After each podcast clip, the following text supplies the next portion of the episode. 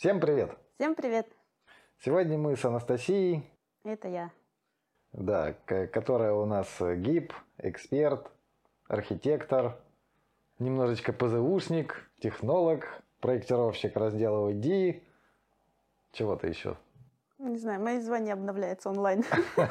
Да, у нас как у Невского обновляется онлайн. На всякий случай просто напоминаю. Э, а я проектировщик водоснабжения, водоотведения, тоже гиб, тоже эксперт, ну и просто хороший человек. Сегодня мы поговорим о сроках проектирования. Как вам такая тема? Очень болезненная. Ну, мы уже говорили о, о стоимости проектирования. У нас там есть э, ролик как считать стоимость проектирования. Ну, естественно, примерно, приблизительно, там, со всякими оговорками.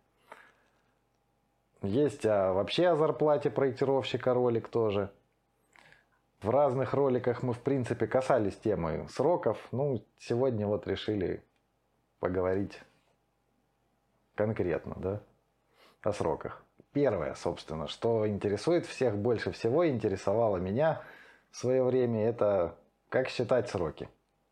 Ну, как вот, как понять, какие у проектирования должны быть сроки? Как вы боролись с этой проблемой? Как обычно, заказчикам всегда нужно проект еще вчера. На этот есть хорошая поговорка, что деньги надо было тогда позавчера приносить. Или как это, отговорка. Вообще, конечно, есть норматив по расчету сроков проектирования, но как обычно бывает в жизни, не все так гладко, как на бумаге. Вот. В общем, существует московский норматив, который позволяет по назначению объекта примерно посчитать э, сроки проектирования. Сроки проектирования получаются примерно везде одинаковые, типа в э, разрезе от двух до э, четырех месяцев. При этом как бы сложность объекта здесь мало как учитывает, учитывается. Поэтому это все, ну, как бы хорошо, можно посчитать, приблизительно понять, ну, хотя бы какое-то общее представление для себя иметь. Но на деле, конечно, сроки проектирования – это такой туманный вопрос, который требует, наверное, какого-то опыта профессионального, чтобы понимать, что ну, ну, вы должны как бы знать, какая у вас команда. Но на деле, ладно, это, короче, туманный вопрос. Попытаемся развеять туман, да? Когда, когда и кому вообще нужно знать сроки проектирования? То есть пока вы работаете за зарплату, вам дают работу, вы ее делаете, вам говорят сроки, то есть когда сроки от вас не зависят, да, вам просто работу дали в организации, вы ее делаете. Ну, вам там говорят, что нужно быстрее, быстрее, ну, а там в итоге как получается, вам в принципе все равно, да, ну, какие, какие там сроки. По сути, все равно, когда вы просто исполнитель. Да, то есть вам сказали, когда надо, вы делаете. Успели хорошо, не успели, ну, как обычно. Не успели, как обычно, я так понимаю.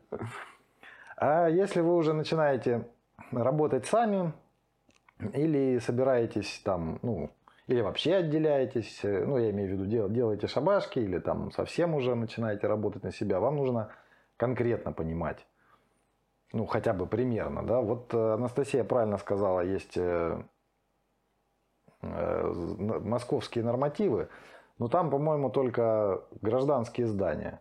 То есть, если вы работаете в организации за, за зарплату, то вам все равно, какие там сроки. Если у вас появляется какая-то шабашка уже, тогда вам нужно понимать сроки. То есть как их можно понять? Ну, естественно, самый простой способ это если вы делали что-то уже похожее, то вам не нужно ничего высчитывать, потому что вы уже по своей работе можете прикинуть, сколько вам потребуется времени. Соответственно, тут такой совет, что вы вот начинаете работать, ну или продолжаете работать, просто введите какой-нибудь э, блокнотик с э, записью, сколько вы потратили время на этот объект. Вам это я считаю, может пригодиться в ну, дальнейшем. Тайм-трекер или что-нибудь Ну, тайм-трекер, да, как угодно, хоть на бумажке записывайте, но так, чтобы там через год вы смогли там открыть и посмотреть. Так, вот этот дом я проектировал там на протяжении трех месяцев. Хотя бы примерно, то есть специально, ну, специально там секундомером не обязательно. Можно хоть на бумажке записывать, хоть использовать программное обеспечение какое-нибудь. Сейчас полно программ, ну, тупо тайм-трекер, да, где ты название объекта забиваешь, и как только начинаешь его там рисовать или с ним работать, включаешь, как заканчиваешь, выключаешь. Ну, тут нужно не забывать включать-выключать, но зато потом у тебя будет точно время, которое ты затратил на этот объект. Я вот почему-то забываю включать-выключать, поэтому записываю в экселевскую табличку. Ну, тут кому как удобнее, ребята. Я... Зато потом с ней можно что угодно делать. Да, хоть в табличку, хоть как. То есть мне, мне нормально. Я, мне в свое время понадобилось понимать, сколько времени я трачу на гипство и организационную работу.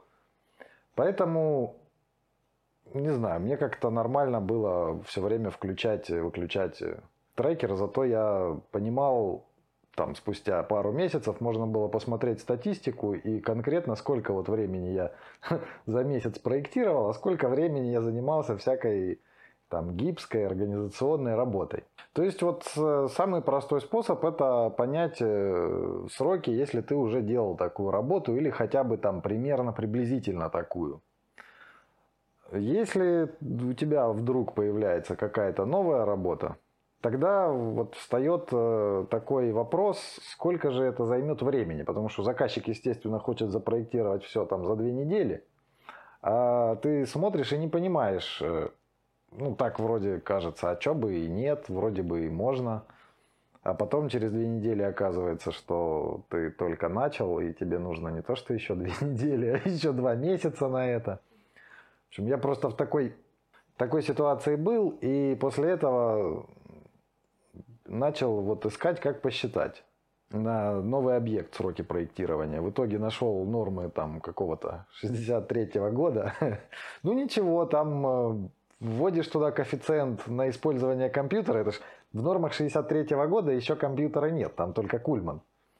И поэтому сроки там такие, серьезные получаются. Ну так вот примерно, если прикинуть, что ну, в два раза быстрее на компьютере, да, ну уже получаются какие-то сроки, приближенные к действительности.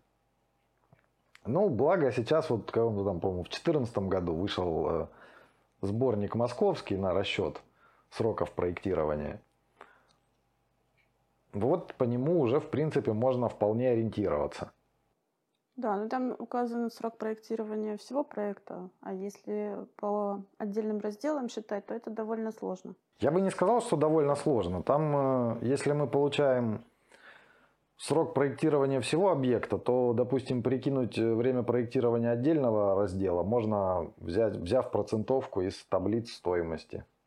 Я вот для себя как бы прикинула такой способ, что мы считаем стоимость по СБЦ, по ее процентовке получаем отдельный, э, стоимость отдельного раздела, да, и можно понять примерную, примерную сложность этого раздела. Если, допустим, ввести э, записи, сколько ты потратил времени на конкретный объект, и ориентироваться по его стоимости как, э, как на степень его сложности, разделив одно на другое, получишь примерно... Что-то ты сложно говорила.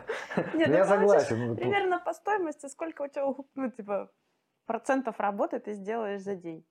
Ну, опираясь именно на его стоимость. Ну, потому что понятие сложности... Я скажу, давай проще. То есть сложность объекта и это его стоимость. Ну да, да, да. У нас же время – деньги, поэтому может, можно посчитать э, время на проектирование объекта по московскому сборнику, всего объекта в целом. А если вам потом нужно получить время на проектирование отдельного раздела, то можно просто взять сборник цен на этот объект и по разбивке ну, по процентовке разбивки на разделов, ну, взять прямо эту же процентовку и применить ее ко времени. То есть, если там ВК это 6% по сборнику цен, и, пожалуйста, берем вот 6% от общего времени проектирования объекта, и вот получится время проектирования ВК.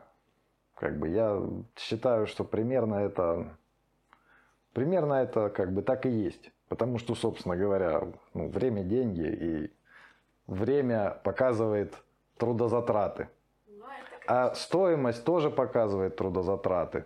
То есть у нас есть общая стоимость, она же в принципе эквивалентна какому-то количеству времени. Ну так раньше-то считали как трудодни. Трудозатраты – это время поделенное. То есть набрать деньги, поделенное на время.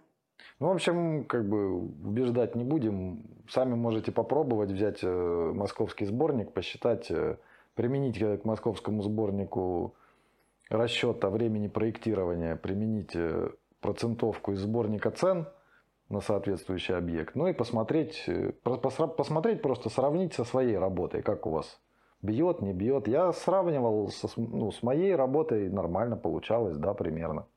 Но, конечно, это сроки ориентировочные. То есть вот э, учитывая, что сборник э, дает для организации, для всего того, что делается как правильно, как надо делать, это учитывая, это и сборник по времени, и сборник по цене. Я бы сказала, что сборник по срокам – это сборник про сферические коней в вакууме, потому что в организации не бывает такого, что ну вот прям все звезды сошлись, все специалисты свободны, никто ничем не занят. У вас там нету параллельно подряд еще 10 объектов. Ну это же, я так понимаю, сборник-то такой. Никто не заболел, не в отпуске и не, ну это же сборник для организации, где у тебя ногу. не один архитектор, один конструктор, один там ПЗУшник, а где есть группы, где работа параллельно идет. То есть я понимаю так, что это пример. Так же, как и сборник цен. Он же что же, если посчитать по сборнику цен стоимость объекта, получатся какие-то дикие цифры. Но они же учитывают э, то, что у тебя не три человека в организации. Ну, соответственно. И там также, я, ну, это примерная цифра такая. Если как э, сборник цен нужно, стоимость по сборнику цен, если ты работаешь один, да, если у тебя шабашка, то стоимость по сборнику цен нужно где-то брать от нее ну, процентов 50. Ну, как бы ну, 80 ты вряд ли возьмешь как шабашник. Ну, как шабашник. 100 ты... тем более тебе никто не заплатит, Сам да, по сборнику. Вот тебе сейчас нужно 3000, а работа стоит 50. Нет, ну да. Ты можешь там до посинения просить 50, но дадут тебе 3 гораздо быстрее. Ну, короче, дело не в этом, а к тому, что я подвожу тему к тому, что в жизни не все так идеально, да, и э, помимо того, что могут быть какие-то обстоятельства непредвиденные, есть еще такая фишка, как технологический процесс проектирования, А-а-а. который нужно тоже грамотно распределять. Ну, да. В том смысле, что м- проект не могут сразу проектировать все. То есть кто-то, в смысле, архитектор должен начать ну, Кому кстати, как тебе знать об этом. да, кстати, архитекторы начинают и заканчивают проект, потому что, ну, типа... Изменения постоянно все происходят. изменения, да, нужно внести в проект после того, как все поработали. Чуть-чуть дальше про это. Окей. Okay. Еще, еще к этому вернемся. Значит, э, в итоге, что мы пока что определили? Что можно определить э, сроки проектирования по личному опыту, то есть просто, если тебе попадается пятый раз точно такой же объект, то ты, скорее всего, уже знаешь, сколько тебе понадобится времени на проектирование. Второе, это если попадается новый объект, то можно взять, посчитать э, время проектирования по сборнику московскому, ссылки дадим. И там, если это не целиком объект нужно знать время проектирования отдельного раздела, можно к нему применить э, процентовку из сборника цен. Ну и, естественно, накинуть на это, ну, посмотреть, что там в итоге получается, насколько это реально, там, ввести какую-то, какой-то коэффициент на это дело. Как еще? Еще как-то можно определить? Я для себя еще определял по стоимости. То есть до 2014 года, пока не было московского сборника ну, современного с определением времени проектирования, а как-то нужно было ориентироваться. Ну и, по-моему, в, Мосто... в московском сборнике только общественные здания, а мне там периодически нужно было понимать э, производственные там всякие, производственные комплексы. Ну а в старом сборнике там это, это все есть. Но тоже там все-таки сборник 63 -го года. Короче, я э, прикидывал еще просто по стоимости. Вот я, допустим, знаю объекты, которые я уже, ну, которые я часто проектировал, там, например, жилые дома, там, определенной этажности, определенного объема. Я примерно, э, я знаю по сборнику их цену, я знаю, сколько денег я за, могу взять за такой дом. То есть вот у меня есть такие исходные данные. Когда мне попадается какой-нибудь объект, э, который я раньше не делал, я считаю по сборнику цен его стоимость, там ввожу коэффициент э, ну, на уменьшение, да, вот за какую сумму его ну, я мог бы взять в работу. И смотрю, то есть вот сравниваю с известным объектом. Допустим, я там получил по сборнику там стоимость проектирования моего раздела миллион. Я знаю, что у нас тут э, местный коэффициент примерно там 0,5-0,4, то есть я могу попробовать попросить за этот объект там 400-500 тысяч. И вот я знаю жилые дома, которые я там точно знаю, что вот это я там запроектирую за две недели, там стоит это 40 тысяч. Соответственно, это я буду делать ну раз в 10 дольше. Если за, за 40 тысяч я делаю две недели, ну то есть я вот реально уже, да, срок, который я реально делаю, ну для себя. За 400 тысяч я где-то раз в 10 дольше буду делать. Угу. Вот чисто так просто, условно. Условные интерполяции. Ну да, условные интерполяции, что в принципе-то время и деньги они соотносятся. Ну, в принципе, что, по сути дела, они выражают э, и, и, и то, и другое выражают трудозатраты.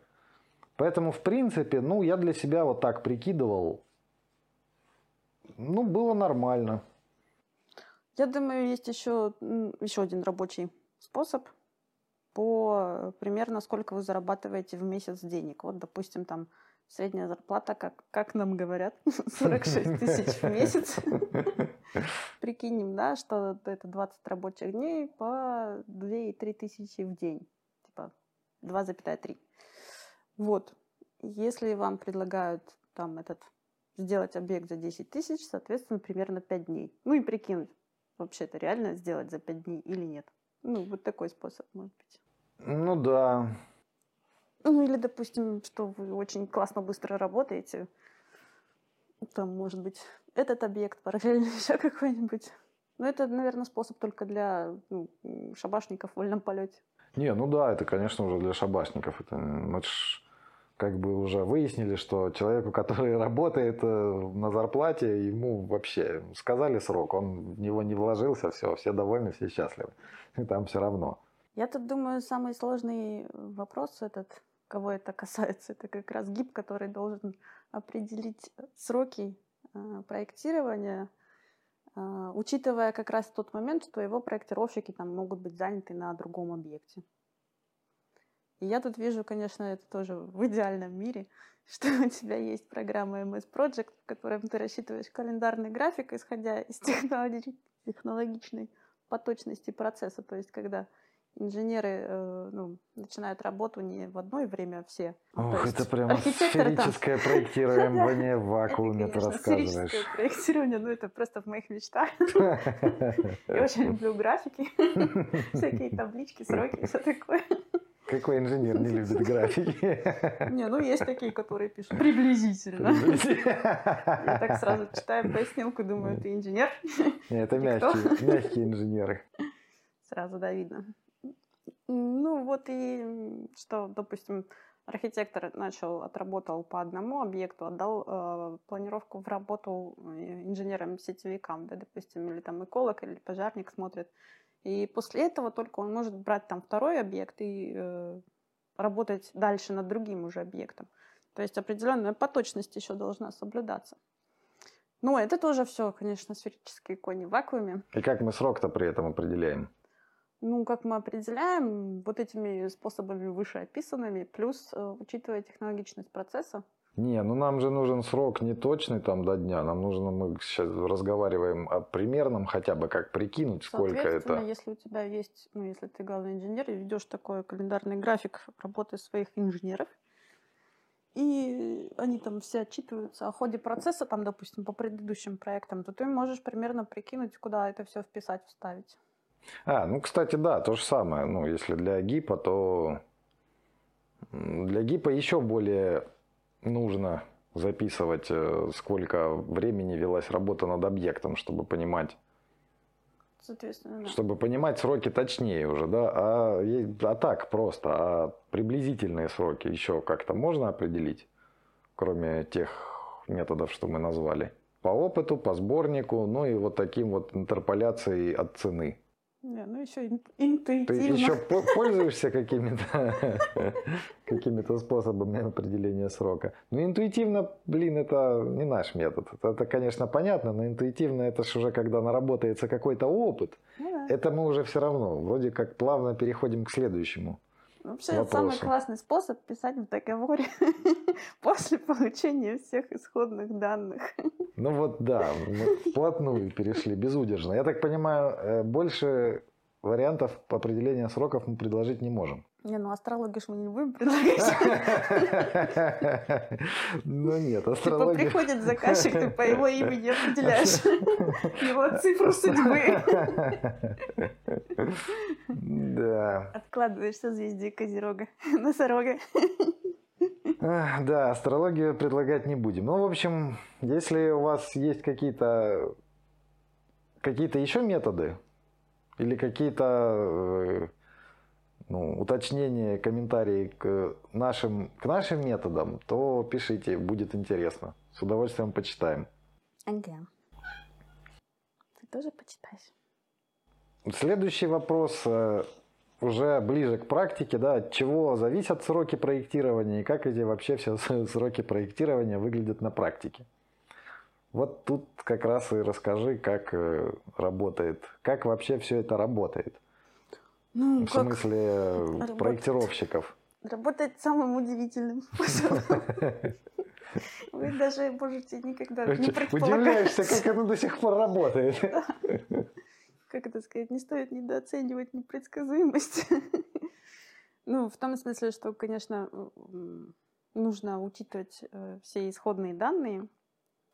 Есть такое замечательное еще обстоятельство, что для начала работы э, даже архитектора, ну, уже более э, детальной проработки проекта после эскизного, да, ему нужна съемка. И здесь вписывается такое обстоятельство, что снег зимой снимать никто не будет. То есть геодезисты не пойдут делать съемку зимой, учитывая вот это обстоятельство.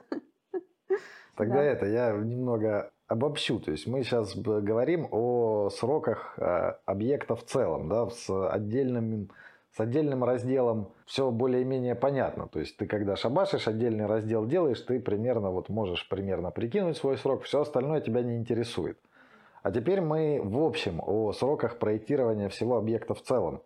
Ну, я тут больше, наверное, о начале проектирования. Ну вот что в- с чего у нас проектирование начинается с исходных данных. Со сбора, да, И исходных тут мы данных. прямо сразу сталкиваемся с тем, что сроки, которые мы насчитали, это, конечно, хорошо, они нам, в принципе, помогут, и мы на них можем ориентироваться, но, допустим, там Не, у ну, нас хорошо. вроде как сроки пошли, а городплана еще нет. Не, ну, то есть нет исходных допустим, данных. Ну, без градплана тоже можно проектировать. Ну, не очень хорошо, конечно, это, ну, можно начать. Но вот без съемки очень тяжело. И вот вы, допустим, в ноябре посчитали, что у вас там срок проектирования 4 месяца, и такие, ура, мы за 4 месяца выдадим в феврале. Но нет, ребята. В ноябре выпал снег, и геодезисты сказали, мы не пойдем делать съемку. Ждите, пока растает. Ну да, там же еще геология и все такое.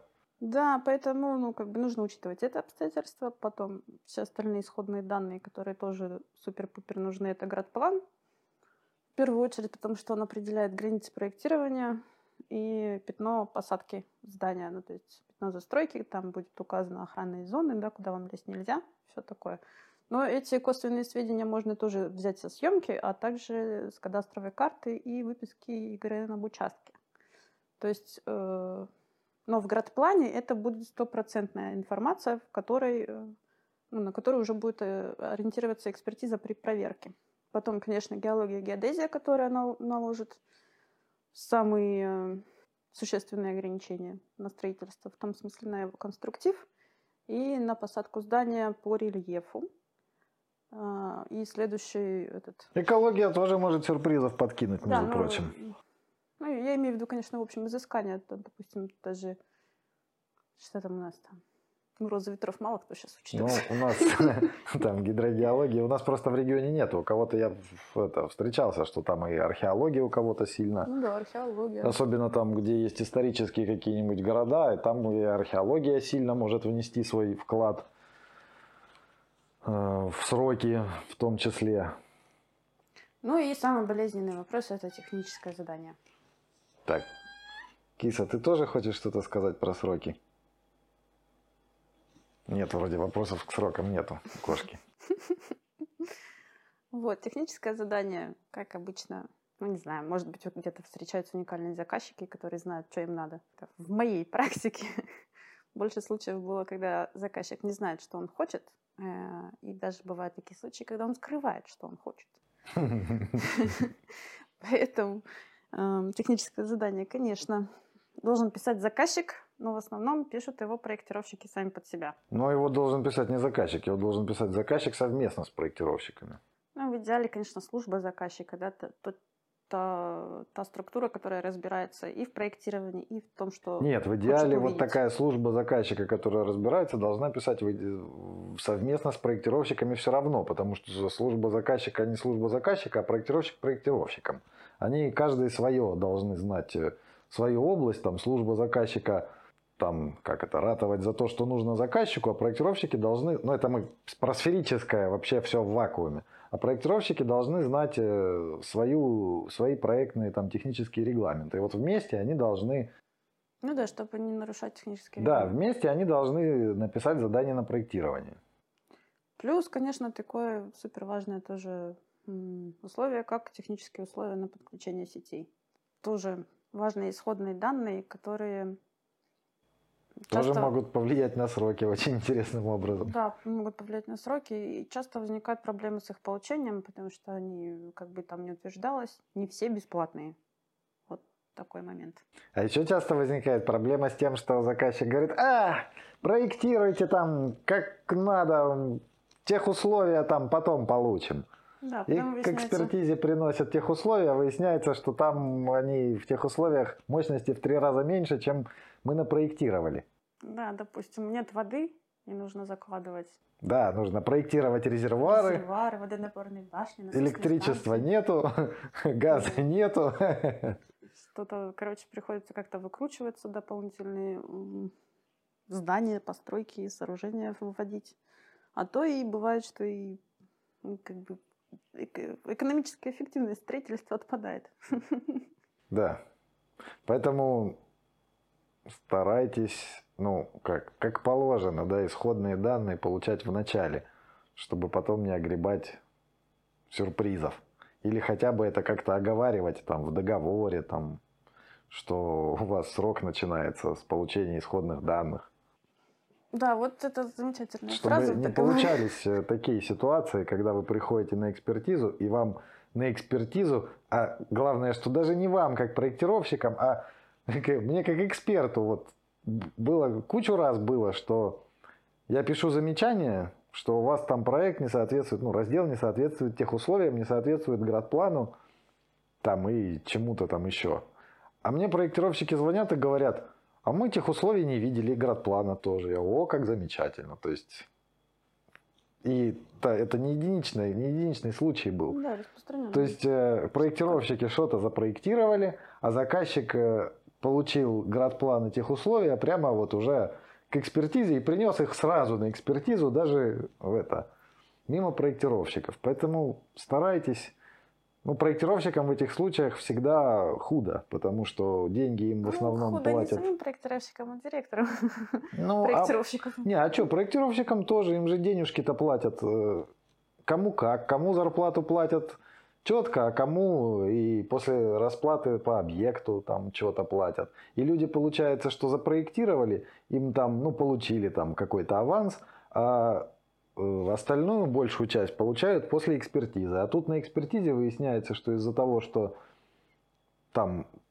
по градплану все плохо, по тех условиям все плохо, теперь нужно, блин, пол проекта переделать. Оговаривайте сразу, если делаете без исходных данных, ну, старайтесь, да, это я понимаю, это там сложно, не всегда получается, ну, хотя бы, ну, как-то имейте в виду, что если вы делаете без исходных данных, то в дальнейшем возможны проблемы.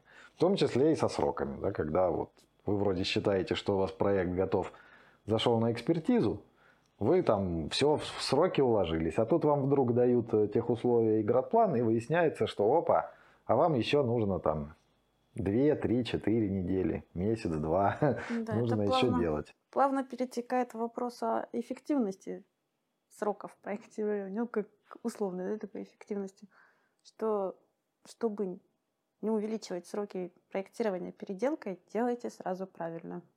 Качественное проектирование убирает, ну, да. убирает лишнее время на, пере, на доделку и переделку того, что вы уже делали, убирает вот этот вот стресс у проектировщиков от того, что они там третий раз лезут в один и тот же проект, он уже просто всех достал, никто не хочет там больше ничего делать. Убирает злость заказчика, который за свои деньги получил какое-то мягкое проектирование. Вот, и в том числе повышает экономическую эффективность. Ну, это, конечно, важно для того, кто имеет деньги с проектированием. Ну, это заказчику, да, ну да, ну это и... или, или директору проектировщиков это нужно, или заказчику. Ну, тем, кто в вольном полете проектирует, ну, типа, ты хорошо запроектировал, там, потратил на это две недели, получил эту всю сумму, и дальше ты можешь ну, делать другой проект, не отвлекаясь на переделки и доделки. Я бы тут сказал, что скорее не то, что ты хорошо запроектировал, а ты выставил заказчику вопросы и две недели просто ничего не делал пока тебе не дали на, ответы на, на твои вопросы. А если бы а, и, а, в, в другом случае ты, ты мог бы две недели чего-то там нарисовать, а потом бы тебе дали, ответили на твои вопросы, и тебе бы пришлось все это перерисовать. Тебе еще надо, надо будет две недели. В общем, как это называется? Не спешите, не спешите приказ. выполнять, да. Если у вас нет исходных данных. И вообще вот я для себя иногда задумываюсь, может, мне стоит как-то договор вообще разорвать, э, когда ну, мы вроде начинаем об одном поговорили, потом э, приходят исходные данные, и я вижу, что у нас совсем другое начинается. Ну да, стоит какие-то моменты даже в договоре прописывать. Ну, техническое задание является неотъемлемой частью договора. Еще такой нюанс, правда, не знаю, кому он, кому он будет полезен. Обычно заказчики не всегда понимают, что э, проектир... сроки проектирования это не значит, что вот все дружно сели, там вот у нас две недели сроки, да, все, все сели и все две недели рисуют. И там, хоп, две недели закончились, все, как это, листики Сдали. Ручки отложили, листики сдали, да?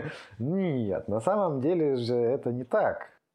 По этому поводу есть прикольная пословица, что типа девять женщин не выносят дитя за месяц.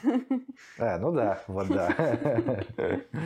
То есть получается же, что у нас э, имеется в виду общие сроки, а работа-то идет в несколько потоков. Не все одновременно работают. То есть больше всего работает архитектор, там архитекторы и строители. Ну, конструктор.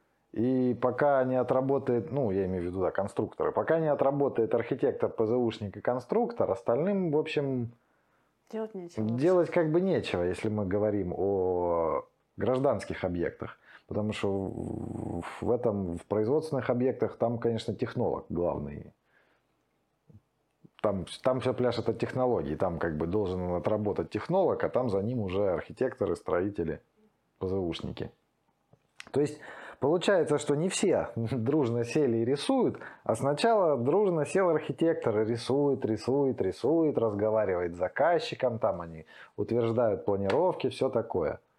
Потом архитектор дает, ну, до чего-то доделывает, да, до какой-то стадии. Ну да, соответственно. Выдает э, конструктор, ну, начинает выдавать задания, да, то есть выдает конструкторам, ПЗУшникам или конструкторам выдают? Ну, в идеале э, ПЗУшник должен подключиться чуть раньше конструктора. Ну да, чтобы, чтобы, был, чтобы ноль был у конструктора. Землю, чтобы конструктор уже получил здание с посадкой на ноль. Вот э, в, это, в, в эти же моменты, вот когда архитектор проработал планировку, должны посмотреть э, пожарный и эколог на предмет соответствия э, в идеале еще санитарный врач, конечно. Ну, это такого не бывает. Да, ну такие не бывает, но может быть эколог в этом смысле поможет чем-то. Если, конечно, архитектор не знает, что должны быть соблюдены санитарные потоки, в том числе и на генплане. Поэтому здесь э, такая параллельная работа генпланиста, пожарника, э, эколога, архитектора. Потом, когда все приблизительно, ну, ключевые моменты трясены, здание посажено, посажены дополнительные какие-то постройки, определено ну, место количества проездов, мусорки и прочих там утилитарных вещей, тогда только приступает конструктор уже к детальной планиров... ну, проработке того, что придумано. В эти моменты, ну, конструктор, конечно, в идеале, конечно, и архитектор должен знать, какие конструкции можно применить, какие нет, да, и где какие-то ключевые моменты, что там, допустим, такой пролет мы можем перекрыть, а такой уже не можем. Потом вступает конструктор к проработке э, каких-то моментов. Архитектор в это время все время исправляет. Если конструктор вносит какие-то замечания, архитектор исправляет. Потом приступают э, сетевики, то есть э, электричество ВК. Э, ОВ. ОВ газ, технолог, если по гражданскому зданию, а если это производственное здание, то технолог работает с самого начала. То есть эти все моменты прорабатываются. Опять вносятся изменения в планировку. Если, допустим, кому-то нужны дополнительные помещения, там выделить э, электрощитовую, винткамеру, водомерный узел, ИТП, ну и все такое.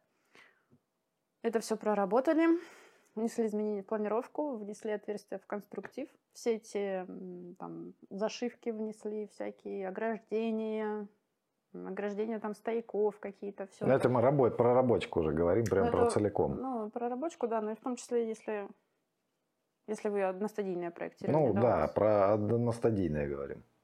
С вот. рабочкой. Потом в зависимости от того, что у вас стадия P или R, прорабатывается детально. И потом уже в конце опять включаются эколог и пожарник, потому что они делают по факту тоже свои разделы. Кого-то забыла. Кого-то забыла? Ну, извините, если кого-то забыла. Пост забыла. Пост. Пост же перед этим, перед ООСом. Пост, что еще у нас пост делает? Он еще поправляет э, планировку участка, если что-то вдруг не так. Ну и задание Строгин план делает для этого, для эколога. Ну, опять же, если сложные, ну, сложные условия строительства, то пост включается гораздо раньше. То есть нужно определить, допустим, если рядом близко какое-то здание, да, мы должны определить способ строительства фундамента без откапывания котлована, если, если вдруг какое-то сложное место такое. Вот, пост тогда включается раньше. Ну, ну допустим, это вот, вот так вот в допустим, целом, да? да, там маленький промежуток между зданиями, да, и постсовет должен примерно на глаз сказать, пройдет ли там какая-нибудь строительная машина вообще хотя бы. Ну, то есть у нас получается такая, как пирамида, да? Сначала начинает работать один человек, потом к нему подключаются еще, еще, еще, там подключаются, отключаются, подключаются, отключаются. В итоге это к чему про сроки-то, да? Что вот я, допустим, как ВКшник, ну, я прикидываю, что я делаю этот объект, там, сделаю этот объект за две недели. Но я-то еще имею в виду то, что возможен такой вариант, что я беру там архитектурные планы, начинаю наносить сети и вижу, что там вот здесь вот нету трапов, вот здесь там нужны приборы, здесь вообще расположение помещений такое, что я пройти никак не могу, и мне ну, все, все эти вопросы задаю архитектору, а архитектуру поменять это как бы не это, ну, не быстро. И то есть получается, что в принципе-то я, конечно, сделал бы этот объект за две недели, но я там два дня посмотрел, отдал это все архитекторам, а мне это вернули еще через две недели. То есть у нас э, сроки такие, которые друг от друга еще друг от друга зависят. Ну да, соответственно, тут же опять же подключается качество проектирования. То есть если у вас архитектор мягонький, то и весь проект будет такой же. Угу. Ну, или это личное мое мнение, да? Хотите бежать, хотите нет? Не, ну, не, ну понятно, это же рыба гниет с головы, так сказать. Если архитектура такая, что над это, что как это, над обеденными залами расположены санузлы, из которых некуда деть канализацию, некуда спустить вообще, кроме как в обеденный зал, то, конечно, ничего, ничего хорошего не жди. Как-нибудь попробуем, может, покажем в видеоформате примеры архитектур. Архитекторы, ходите по смежникам, заранее спрашивайте, как им будет удобно. Иначе потом придется переделывать, и все будут плакать и кричать на вас. Может и не придется переделывать, потому что я по работе так смотрю, что тоже сейчас есть такие, такие моменты, когда вроде ну, как большой объект, а все все делают как кому. Кто как вот делает и делает. Между собой вообще никак не пересекаются, ну, не, вернее, не смотрят. Где-то пересекаются сети, не пересекаются сети. Задания там архитекторам даешь, они его игнорируют. То есть, э, соответственно, мне кто-то дает задание, я его тоже игнорирую. А как же BIM-проектирование? Ну да, BIM-проектирование, конечно, заменяет вообще мозги в голове. Спойлер, нет, не заменяет. Нет, не заменяет. Не, про BIM-проектирование уже тоже говорили, но отдельно как-нибудь поговорим, если вам интересно. Вопросы задавайте, но только не в плане программного обеспечения, какое мы используем, потому что мы никакое не используем, потому что пришли к выводу, что пока оно нам не надо. А в принципе, о, ну, о сути. Не, в принципе, мы бы хотели, но никому не надо, похоже. То есть имейте в виду, что сроки, ну, если говорить об отдельных разделах, то ваш, ваши сроки могут быть скорректированы теми разделами, от кого вы зависите. Кому вы даете задание, или кто вам выдает задание, или кто вам еще какую-то информацию предоставляет, как бы это тоже стоит иметь в виду. Ну, как бы, конечно, все вот то, что мы говорим, это хорошо, и вот, честно говоря, я был бы рад, если бы мне кто-то это рассказал, а не пришлось бы доходить до всего этого своим этим задним приспособлением. Методом научного тыка. Э, эту информацию можно использовать, но все равно, конечно, с опытом все равно придет уже как даже, даже эту же самую информацию при наличии уже опыта вы сможете использовать гораздо эффективней. То есть сейчас это просто слова, да, что время – деньги, что по стоимости проектирования можно сориентироваться. Но когда вы, допустим, там посчитаете стоимость там, 30 объектов там, или 40 объектов, которые потом будете проектировать, посмотрите, там, что у вас по времени получается, а сколько это стоит по сборнику, сколько это стоит по сборнику с коэффициентом и сколько вам заплатили, и сколько вы там отработали за эти деньги. В общем, когда наработается какой-то определенный уже у вас личный э, счетчик всего этого, тогда, конечно, будет попроще. Я еще встречала такой способ работы. Он, конечно, не супер классный. А в том смысле, что люди соглашаются, вот, допустим, там приходит заказчик, сделаешь за две недели? Да, сделаю, конечно, что там такого? А потом начинается там, типа, вот там мне не дали это, мне там не дали то. Ну, заказчика, конечно, это бесит. Я считаю, что нужно как бы предельно честно говорить, какой вы срок ну, за какой срок сделать, да? Ну, да, да, ну, да. Или, или ввязываться в войну, да. Ну, это подстава, конечно, ну, да. это подстава, да. Я У меня немного это, уже такой вариант с опытом похожий, но я заказчика не подставлял. Ко мне так с объектами приходили, с большими. И там, как водится, в конце года, там осенью, да, и нужно сделать, э, там нам получить положительное заключение до конца года. Типа вот, заключаем договор, сделаем. Да, сделаем. А я просто заранее уже по опыту, я знаю, что это невозможно. И это будет невозможно не по моей вине. Поэтому я спокойно соглашаюсь, да, конечно, хорошо. Ну, вот так эти объекты проектировали там. Ну, изначально рассчитывая на два месяца, а проектировали там один больше года, второй полгода пока что, а то, может, тоже на год потянет. Но это опять же, ну, это но, но это я уже, вот это я четко из опыта, я как бы стопроцентное понимание имел, что этот объект Просто не, не, ну, никак, невозможно будет так быстро сделать. Ну да, когда заказчик приходит, ты видишь, что готовность объекта в нуле, нету ни тех заданий, ни тех условий, нету съемки и все такое, то понятно, что это все затянется еще вот на, на, на срок исполнения всего этого. Ну да, потому что ну, я-то делал часть ВКшную, но поскольку я гип там и много уже опыта работы и в плане организации, собственно, проектной работы. Поэтому я-то прекрасно понимаю, что нужно сделать вот э, там изыскание, это займет столько-то времени, ну не меньше, да, чем столько-то времени. Нужно получить вот такие-то разрешительные документы, и это займет там столько-то времени. То есть я изначально прикидываю, что там только на работа только сможет начаться в лучшем случае месяца через ну, 2-3. То есть, ну, ко мне претензий точно не будет, что мы за два месяца не успели, потому что мне исходные данные дадут месяца через три. Ну, в итоге так и, в общем, так и вышло. Есть еще такой интересный тип заказчиков, которые приходят. Ну, допустим, у меня я из своей расскажу, что... Это мы уже о сроках и, о сроках, и, да. и заказчиках, О сроках в, и ре- в заказчиках. реальных примерах. Ну да, да. А, Приходит заказчик. А, Проектировала я коттедж, очень большой.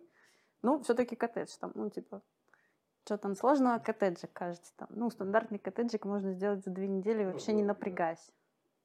Но у нас проектирование затянулось на три года. Во-во, три года коттедж. Да. Какой он был площади?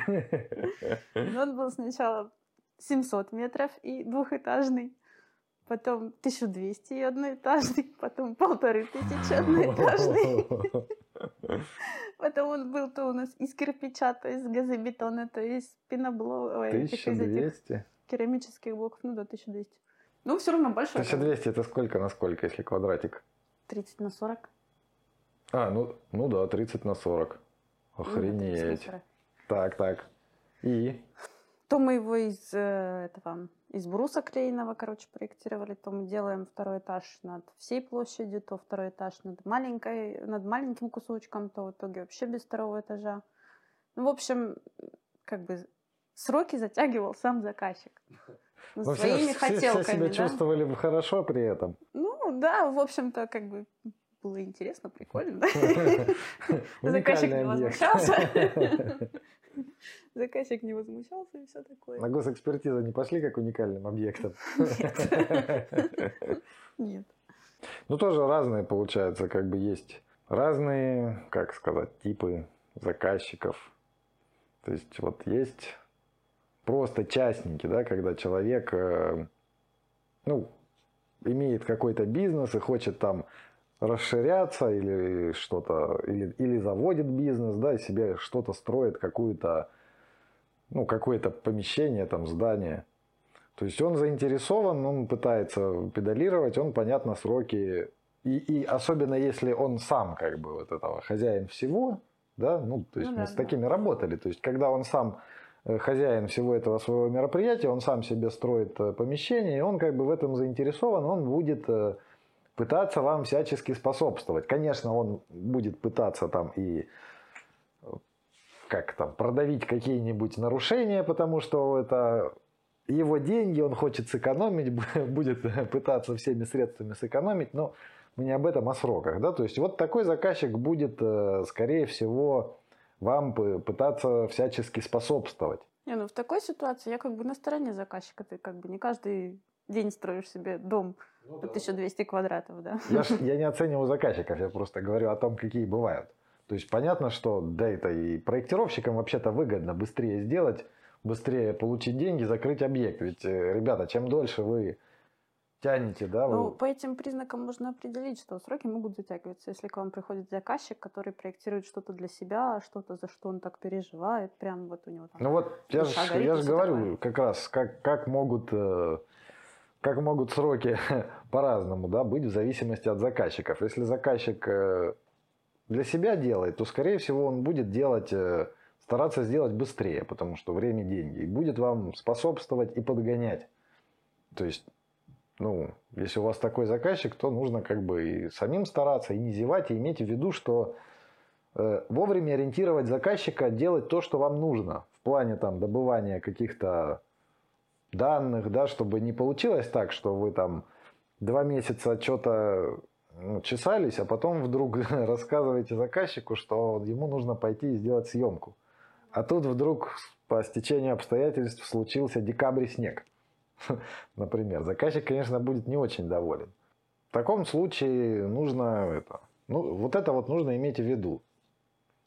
Ну и в то же время, опять же, заказчик может быть такой, что у него он хочет как-то воплотить свою мечту, он, может быть, не спешит, да, у него много... Ему нравится к вам ходить. Да, у него есть ресурсы, там, ему не обязательно. Ведь, э, так такой частник, он может как строить себе что-то вот срочно-срочно для зарабатывания, а может и наоборот у него там он нормально зарабатывает, а хочет построить для души, да, и он не спешит и будет вам там менять что-нибудь, и сроки как бы относиться так нормально к тому, что вы, соответственно, протягиваете. Ну, это бывает реже, да, чем первый вариант, когда Ну да, вот частник, который, если, да, если к вам непосредственно частник обращается, который свое дело делает, то, скорее всего, он будет вас торопить. То есть там как бы желательно не факапить сроки сразу. Еще проблема есть по затягиванию сроков, когда заказчиков несколько. Вот, это же следующий тип заказчиков, да, вот э, ча- частника разобрали. Частник это типа муж и жена, если или там два Ну, директора. Следующий, да, это на самом деле там много может быть вариантов. э, Заказчиков может, когда у нас заказчик не один, а несколько. То есть, да, вот либо муж и жена, либо там, э, ну, там, да, ну, два директора, или бо- больше, больше одного директора. Когда еще давно-давно работала, делала интерьеры квартир, там попалась мне одна квартира, короче, делали, ну, в том числе детская, да, и девочка была подросток, и у нее было вот просто семь пятниц на неделю. Она сегодня хочет зеленую комнату, завтра красную, послезавтра синюю. Достала нереально, вот просто. ну, такие тоже бывают. Это там для архитекторов, для тех, кто делает интерьерщики, учит- учитывайте это. Со сроками, да, если у вас, э, ну, если вы видите, что у вас несколько заказчиков, ну, это тут разные варианты могут быть. подросток, да? Ну, подросток, ладно, это уже такой вариант. Если видите, что у вас несколько заказчиков, в том смысле, что ну, там, к вам на планерку несколько человек приходят, да, или там вы звоните одному человеку, он говорит, мне нужно у того человека, там, вот, вот тот принимает решение. То есть у нас ра- разные бывали случаи, разные формы организации могут быть у этого, э, у такого заказчика, в смысле организации, формы организации конторы. То есть это муж и жена, может быть какой-то госзаказчик, там у них все так, чтобы какое-то решение принять, нужно 45 человек обойти с подписью. То есть вам нужно пытаться найти, э, это будет, естественно, вам затягивать сроки, потому что вам будет трудно добиться от заказчика решения, которое было бы оформлено и подписано. А таких вопросов немало в проектировании. Да, а в проектировании нужно э, все, ну как нужно, это в ваших интересах как проектировщиков какие-то, да, ну желательно вообще все решения, которые влияют на надежность и безопасность и деньги, оформлять э, в задании на проектирование или брать какие-то от заказчика, ну письма, да, что где бы заказчик написал, скорее всего эти письма вам самим придется делать, но чтобы подписал заказчик, да, что вот заказчик хочет, чтобы вы там сделали золотой унитаз, например, чтобы там обязательно была подпись заказчика, чтобы он вам потом не сказал, что какого черта ты мне заложил золотой унитаз. Мгм. Нужно найти ответственное лицо, которое будет принимать решения и которое будет как бы отвечать ну, наиболее сжатые сроки, потому что это все влияет на сроки. Да, как только, ну, ребята, понятно, что мы э, немного все это сферически в вакууме говорим, потому что мы так говорим, что просто, да, вот типа, вот проблема, вот решение. Ну, просто это не просто. на самом деле не все так просто, конечно, да, ну вот оговариваемся, это вот мы говорим просто, на самом деле не, не все так просто, ну хотя бы уже имейте в виду, что если такая возникает ситуация, когда у вас вдруг почему-то, чтобы принять решение, один человек должен посоветоваться со вторым, второй с третьим, третий с четвертым и так там до 10 и более, то имейте в виду, что сроки у вас будут затягиваться и пишите, ну как-то это, ну по ситуации, то есть Это в том числе касается и э, тех лю- людей, с которыми вы работаете. Я вот так, допустим, сменила организацию, которая делала нам изыскание, потому что предыдущая очень долго отвечала на письма и на звонки, и там невозможно было ни до кого дозвониться. Поэтому в- тот момент, когда попалась организация, которая оперативно отвечала на письма, брала телефон и все такое, мы просто стали работать с этой организацией. Ну да. А это ты к чему? Это, конечно, тоже полезная, полезная информация. Ну, к тому, что в самой организации должен быть человек, который э, не факапит сроки. То есть, если э, в этой ситуации мы были заказчиками, да, они как исполнители показали себя с лучшей стороны. Не затягивали нам сроки.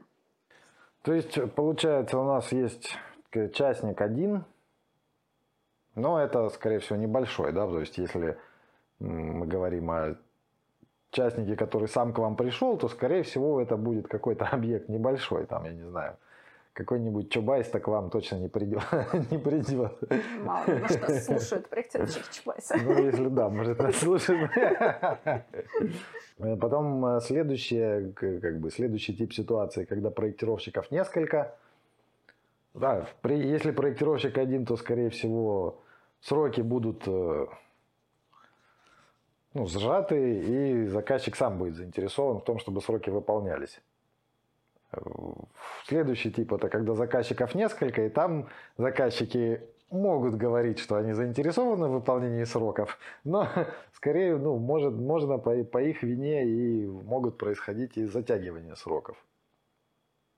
Какие мы еще можем типы заказчиков? Ну, госзаказчик это Только хотела отдельно. сказать, что госзаказчик. Про них даже грустно говорить, потому что У них сроки как бы определен, определенные. Если вы в этот срок не можете, Да, все, кто работал, боль знают, все, кто не работал с госзаказчиками. Ну, при определенных обстоятельствах можно работать. То есть я не могу сказать, что категорически не работайте с госзаказчиками. При определенных обстоятельствах работать можно. Но нужно иметь в виду, что там вот все худшие и бюрократия, и сразу у тебя, считай, вариант с кучей заказчиков, э, потому что... А, и и не- никто берет на себя еще и, да, никто не хочет брать ответственность, то есть вы будете ходить там, собирать по 10 подписей, чтобы потом на последней 11 подписи оказалось, что человек, который занимал эту должность, только что уволился, на, на- на его место пришел новый человек, и он вас опять отправляет, пока... Ну, в общем, ну, это вот мы, мы утри- утрируем, да, конечно. В общем, и, но только при этом они еще и требуют исполнения сроков. А вот они как раз требуют исполнения сроков, и у вас сроки прописаны в, контракте. в контракте, да, там госконтракт, с этим что-то все сложно. Вот я врать не буду, я напрямую не сталкивался, только через посредников сталкивался с госзаказом. Как там они выходят из положения, когда факапят сроки, я, честно говоря, Штрафные санкции вплоть до возврата ну, всего. может, они как-то... Не, ну, есть там разряд э, Они контрактов. С той стороны же люди тоже понимают, что... Есть разряд контрактов, где есть залоговые обязательства, если ты факапишь сроки, то твои залоговые обязательства А, ну забираются. да. Ну да, кстати. Ну, в общем, не знаю, имейте в виду, что... Ну, кто сталкивался с госзаказом, может, меня поправят. Кто не сталкивался, блин, очень нужно к этому подходить ответственно. И все взвесив и подумав.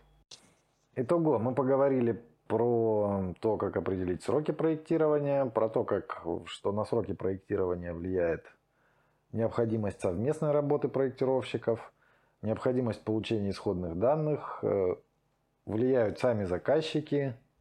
Что же еще может повлиять на сроки проектирования? Да-да-да-да. Это был вопрос. Я думала, отбивочка. Нет, нет. Не астрология, конечно, но Не тем не менее вре- времена года, да? Ну, опосредованная астрология. Опосредованная астрология, да.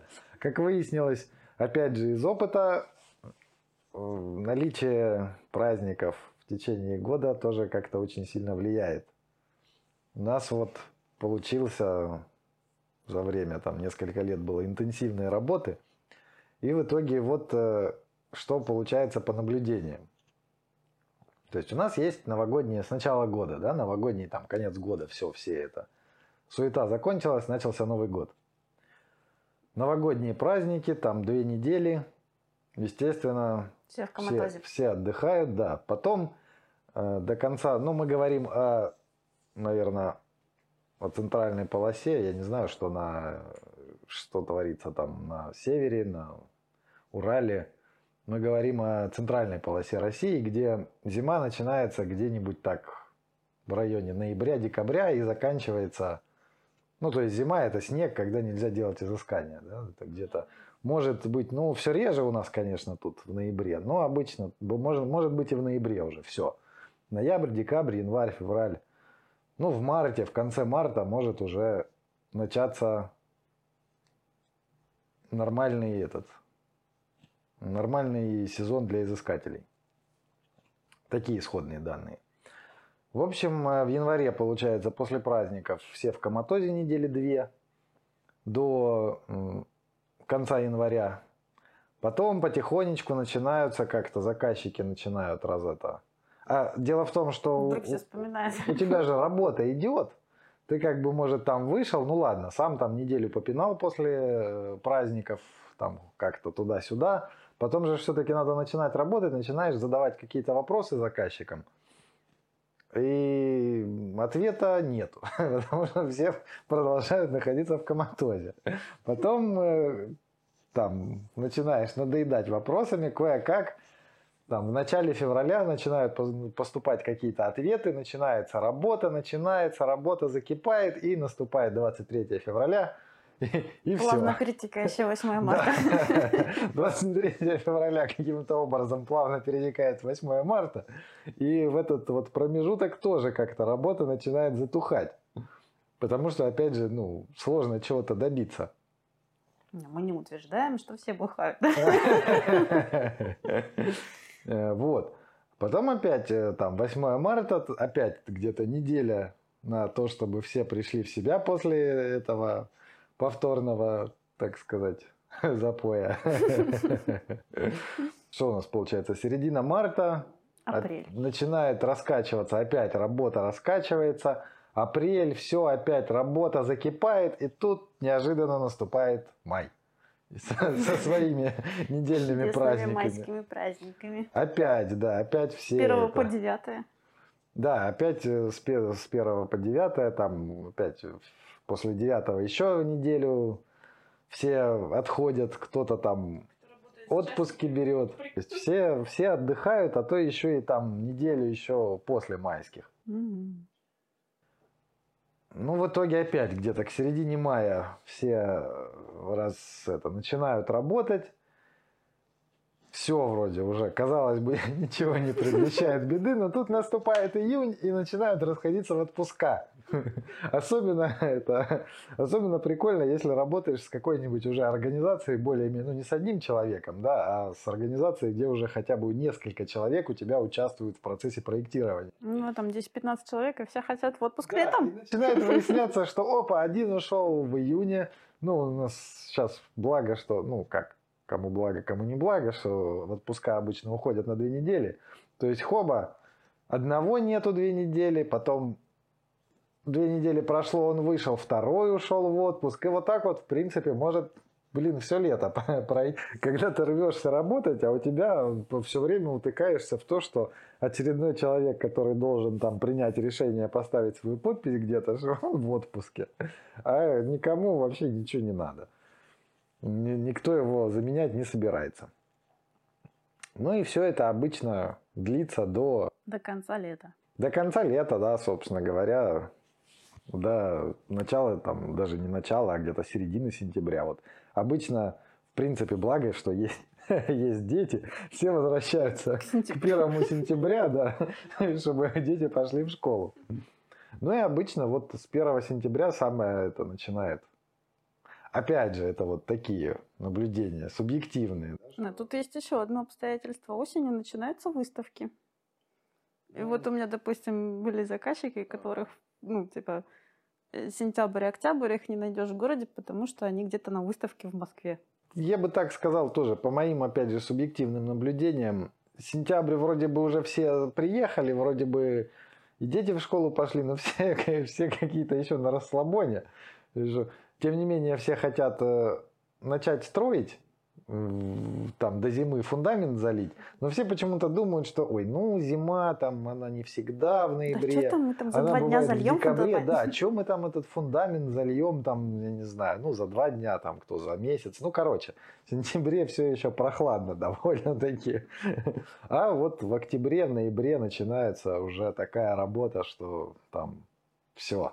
Да, у меня таких прям случаев было прям вот вообще полно. Когда, ну, я работала еще давно самостоятельно и проектировала коттеджи, вообще куча народу приходили, типа вот на- начинается осень, и всем нужно быстренько сделать проект и посчитать конструктив, чтобы они залили фундамент до того, как выпадет снег и замерзнет зима. Ой, земля. Так самое прикольное, что это же ситуация не только с, с коттеджами. Мы ж- Да, одно дело коттеджик, его ну, на самом деле реально залить там за один раз. Ну, а другое дело Мы какое-то же и огромное производственные гражданские объекты также проектировали, Ну что там начинаем проектировать весной, э, в это заказчики такие, ну мы ж вот это к сентябрю, ну, в сентябре должны выйти на стройплощадку, и вот это начинается стандартная это катавасия, в итоге мы на площадку выходим ну, в январе, если зима без снега и теплая. А то и, опять же, это через, через полгода после того, как они запланировали. В основном вот из-за того, что то у нас исходных данных нет, то заказчиков нет, то ну, пятое, десятое, выходные и все такое. Да, но вот в сентябре, в октябре вдруг особенно госзаказчики понимают, что им нужно до Нового года закрыть бумажки. Да, с госзаказчиками тут интереснее. Если участник-то может как-то это понять, что ему можно объяснить, что, чувак, ну, ты ж сам, вот, да, тебя не было, ты нам не решал вопроса. Вот, пожалуйста, мы это переносим сроки. Уже в зиму мы уже ничего построить не успеем. То госзаказчику-то не объяснишь, ему нужно отчитаться по деньгам, ему нужно закрыть деньги в любом случае в конце года, и вот это начинается, Быстро, быстро, быстро. да, вот это начинается непонятное. Что-нибудь выдай, нам нужна что-нибудь, бумажка. да, выдать, лишь бы закрыть.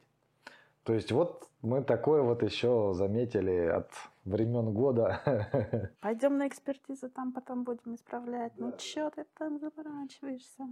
Такой вот цикл. То есть оно, конечно, смешно, но тоже ну, нужно иметь в виду, что бывают вот такие вот моменты в работе.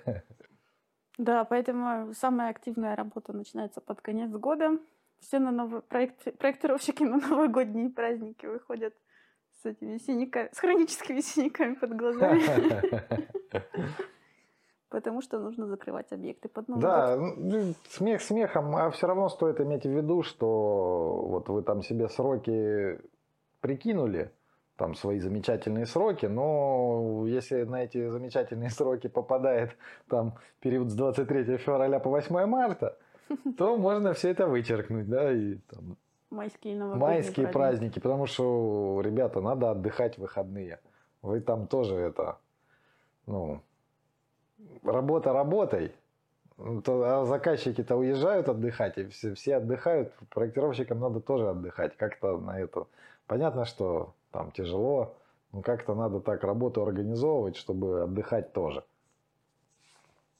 Ну и опять же, в любом случае, ну вот что вы будете шарабанить э, все выходные, а потом заказчик э, вернется из отпуска и расскажет, что он там хочет сделать что-то еще. И вся ваша работа, которую вы там в выходные делали, летит это, ну, например, да. Ой, у меня в начале такой этой карьеры, когда еще я была еще в институте, был прикольный случай, делала интерьер такой молодой девчонке. И она поехала в отпуск в Китай, и из Китая привезла жуткий совершенно диван красного цвета из кожи и совершенно дикой расцветки голубую кухню. А стояло ну, в одном помещении, кухня объединенная с, гостиной, с гостиной. Голубая кухня и красный диван. Голубая кухня и красный диван. А, это было вообще жесть. А у меня там был такой интерьерчик красивый, нежненький. Я когда это увидела, такая, о, что мне делать? Что это за ужас? И добавила еще зеленую плитку на фартук, чтобы уж это кровь из глаз. Нет, ну, желание заказчика законно. Это что же, мы тоже, по-моему, не раз уже об этом говорили, что, ну, вы можете попытаться, да, заказчику, если дело касается не требований технических регламентов, а всяких там уже хотелок именно заказчика. Ну, если вы считаете как специалисты, что это будет плохо, с любой точки зрения, там, с технической, с энергоэффективной, там, с вкусовой или как это, с эстетической точки зрения, да, извините, я выкашник, я таких слов не знаю, вот, э, с эстетической точки зрения, если вы считаете как специалист, что это плохо, вы, конечно, ну, как мне кажется, должны попробовать это заказчику объяснить. Но если заказчику вообще все равно, то, ну, ваше какое дело? Заказчик вот хочет так, ваша, ну, за, ну как, забота, ваша задача, э, желание заказчика исполнить. То есть, если вы не можете ему объяснить, ну, значит, не можете ему объяснить. Ну, и ему будет, пусть ему будет хорошо так, как он хочет. Ну, я всегда руководствуюсь тем принципом, что сделать как хочет заказчик, ну, красиво и правильно. Ну да, если это, если это возможно. По возможности. Да, по, по возможности. Тут вся, всякое бывает в работе. Да, ну не забывать, что в сфере, в сфере услуг и заказчик всегда прав. В основном. Да, тоже нужно же иметь в виду, что возвращаясь к срокам и сезонным циклам проектирования, что это у госзаказчиков обычно вот дедлайн это конец года, им нужно там отчитаться, все там прям дедлайн, дедлайн. А так вообще-то перед праздниками частенько тоже бывают такие локальные дедлайны. То есть людям нужно уйти на праздники и перед этим какую-то галочку там поставить. То есть э, часто бывает так, что перед э, вот этими вот праздниками, которые мы озвучили, нужно еще и что-нибудь быстро-быстро-быстро выдать или сделать, чтобы заказчик там где-то, заказчики там где-то себе поставили галочки, отчитались, что они там вот работа идет, все сделано и ушли в отпуск. Ну да, у них тоже свои Такое, да, та, та, да, такие, такие тоже есть, да. Такие моменты тоже случаются. Ну да, в таких обстоятельствах желательно знать эти моменты, чтобы потом не было это сюрпризом. Ну, то есть это нужно просто иметь в виду, что у вас ну, есть очень ненулевая вероятность того, что э, заказчик скажет вам там ближе там, к 8 марта, заказчик вам скажет, что там 7 марта ему нужно там выдать вот там вот этот, вот этот и вот этот раздел. Лучше бы, конечно, вообще все, и именно обязательно в пятницу вечером 7 марта. перед субботой 8 марта. Понятно, что оно никуда не пойдет, но вот нужно, да, заказчику зачем-то это нужно. Какая-то психология выдать проект в пятницу именно вот на этой неделе, как будто в субботу-воскресенье кто-то начнет строить. Ну, не, ну, да, ну у людей там свои галочки, да, то есть люди там бывает, что люди, которые работают э, с проектировщиками от заказчика, они просто должны отчитаться, да, вот им оно нафиг не нужно, они никуда его не понесут, просто они положат это у себя и скажут своему главному, что вот все, готово, я молодец, отчитался. Ну, как бы, ну, имеют право, они заказчики. Ну, да. То есть это просто стоит иметь в виду. Вам, ну, и нам, мы это имеем в виду как проектировщики. Что еще? Случай из жизни. Какой у тебя был самый долгий объект? Да вот этот дом. Из всех, из всех производственных, общественных, самый долгий оказался частный дом ИЖС, да? Нормально. Не, ну ситуация как бы понятная. Типа люди всю жизнь, так сказать, мечтали о таком доме. Не, ну да, тут когда дело доходит до реализации мечт. Не, ну в этом смысле они, наверное, правильно поступали. Лучше уж на проекте понять, что ты там хочешь, чем потом... Чем потом перестраивать. Да, перестраивать или еще что-нибудь доделать, к столе подставлять. Ну, зато довольны. Все варианты перебрали, точно уже должны быть довольны. Что и так хотели, и так хотели, в итоге решили, что не так, не так, не надо. Ну, они, короче, пришли ко мне, когда я только открыла фирму, а уходили уже, когда я закрыла фирму и работала в другой. Нормально. Вы, вы прошли, как, как, как сказать, долгий путь. Да. Да мы за это время так, там, так подружились, что я не знаю вообще всех родственников их узнала. Не, ну это хорошо, когда тоже, когда с заказчиками бывают нормальные отношения. Это тоже приятно и бывает редко. А я даже не знаю, ну, наверное, вот последний объект, самый долгий, у меня длился, наверное, год с небольшим. При том, что он собирался ну, по договору, он должен был, там по договору, по-моему, 45 дней было. Ну, то есть два месяца или сколько это, три месяца. Остало год и 45 дней. Да, да, получилось в итоге год и 45 дней. А так, не вспомню, наверное, больше года, больше года не, не вспомню. Ну, а так по договору как эти обстоятельства как-то регулировались? Ну, типа санкции по договору какие-то? Ну, у меня ни разу не было санкций. И когда мы в организации работали, в организации тоже я что-то санкций не припомню. Ну как, было там, нам, по-моему, один раз попытались предъявить какие-то санкции, но, по-моему, больше формально, чем действительно хотели. Так, на всякий случай, типа, а вдруг получится. Ну, ну естественно, мы там Начался письма... ковид? Не, письма, а, ну да, ковид начался, ну и мы там, переписка у нас была, что мы там запрашивали, нам не предоставляли, короче, мы ответили. Ну да, полезно будет отметить, что следует, э, чтобы обезопасить себя, информировать заказчика официально, что вы не можете продолжить э, проектирование в связи с такими-то такими-то обстоятельствами. Вообще, да, мы уже тоже где-то говорили, о том, что нужно с заказчиком вести переписку, потому что то, что вы говорите на словах, это хорошо. Но все моменты, э, касающиеся сроков проектирования, касающиеся всяких технических решений, нужно обязательно письменно, чтобы были, ну, на бумаге сейчас уже не очень, но хотя бы, чтобы у вас переписки в электронной почте, не в Вайбере, там, в WhatsApp, где оно там потеряется или чего-то, чтобы это было все в почте, и чтобы в договоре было прописано, что у вас э, обмен информацией происходит через почту. И указана почта заказчика, с которой вам приходит официальная информация, и почта ваша. И чтобы вот все технические решения и всякие там моменты, о, касающиеся сроков, чтобы вы писали именно на ту почту, которая у вас указана в договоре, с той почты, которая у вас указана в договоре. И чтобы вам приходили письма э, с ответом на ваши там, ну, с ответом на ваши вопросы, там, с какой-то информацией, тоже, что, чтобы вам приходила почта именно с той почты, которая указана в договоре, на ту почту, которую вы указали в договоре. То есть в договоре вот это вот желательно прописать, что вот эта вот переписка с, вот, с, между вот этими адресами, она является юридически значимой. Ну, если не прописано, то официально нужно нести письмо, получать подпись, что оно получено. Если это не прописано, да, тогда у вас, кроме как в бумажном варианте, носить нету. Ну, либо переписываться по почте, но с э, усиленной квалиф... Э, с УКЭПом, короче. Но это нужно, чтобы вы свое письмо подписали УКЭПом, отправили заказчику, чтобы заказчик вам также скан своего ответа также подписал своим УКЭПом и прислал. Тогда это, в принципе, равноценно.